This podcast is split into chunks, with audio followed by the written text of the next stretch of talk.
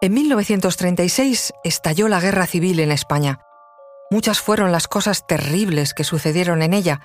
A las pérdidas humanas se sumó también el destrozo de innumerable patrimonio histórico artístico. Quizás el caso más llamativo de la salvación del patrimonio fue el de las casi 2.000 obras pertenecientes al Museo del Prado, el Monasterio del Escorial, la Academia de San Fernando, el Palacio Real y algunas colecciones privadas que el gobierno republicano sacó de Madrid para ponerlas a salvo. El destino Valencia, Barcelona y posteriormente a la sede de la Sociedad de Naciones en Ginebra, Suiza. Madrid se encontraba sitiada y era bombardeada por las tropas nacionales con ayuda de aviones alemanes.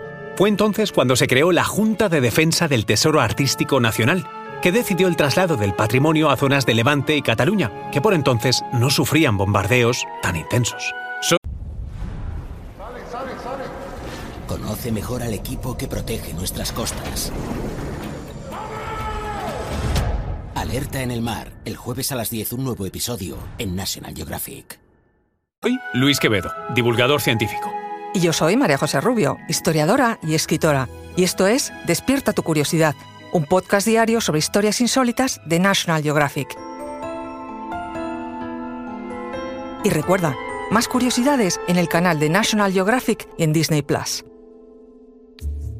Se trataba, pues, de proceder, y leo entre comillas la orden oficial, a la incautación o conservación en nombre del Estado de todas las obras, muebles o inmuebles de valor artístico, histórico o bibliográfico que en razón de las anormales circunstancias ofrecían a su juicio peligro de ruina, pérdida o deterioro.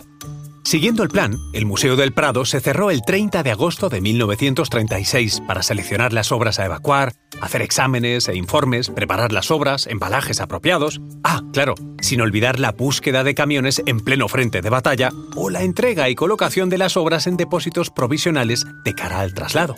Algunas obras estaban en muy mal estado y los conservadores del propio museo se negaban a moverlas, aduciendo que sería peor el remedio que la enfermedad se puso así en marcha una tremenda maquinaria para conseguir la efectividad del traslado. Y lo más importante, sin que hubiera precedentes de semejante despliegue.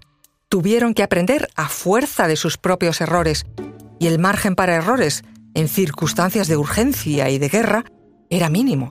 Tras el cuidadoso embalaje de las obras, se procedió al montaje en los camiones militares que se dirigirán a Valencia, acondicionados con extintores y medidas contra incendios.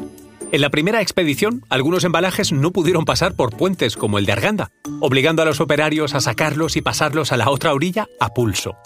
Al llegar a Valencia, las obras fueron depositadas en las torres de Serranos y en la iglesia del Patriarca. Ambos edificios se protegieron con estructuras especiales contra los posibles bombardeos y se abrieron tubos de salida al exterior con el objeto de permitir la libre circulación de aire. Un trabajo de protección sin precedente en la historia.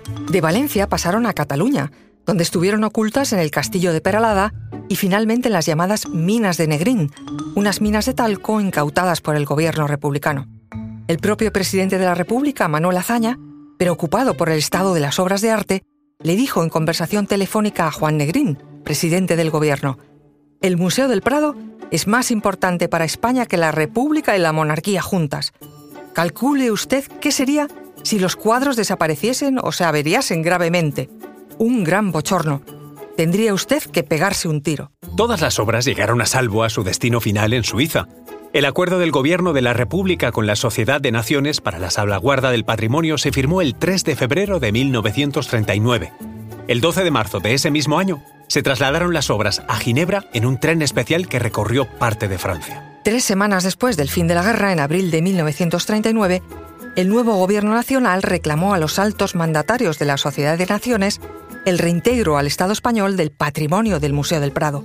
Tras una exposición de las obras en Ginebra que obtuvo un formidable éxito de hasta 400.000 visitas, en septiembre de 1939 la expedición regresó a Madrid, pero no sin nuevos peligros, porque cruzó Francia en trenes con las luces apagadas y bajo la amenaza de una nueva guerra mundial en ciernes. En fin, el gran tesoro nacional, y en él incluidas las meninas, había sido por fin salvado.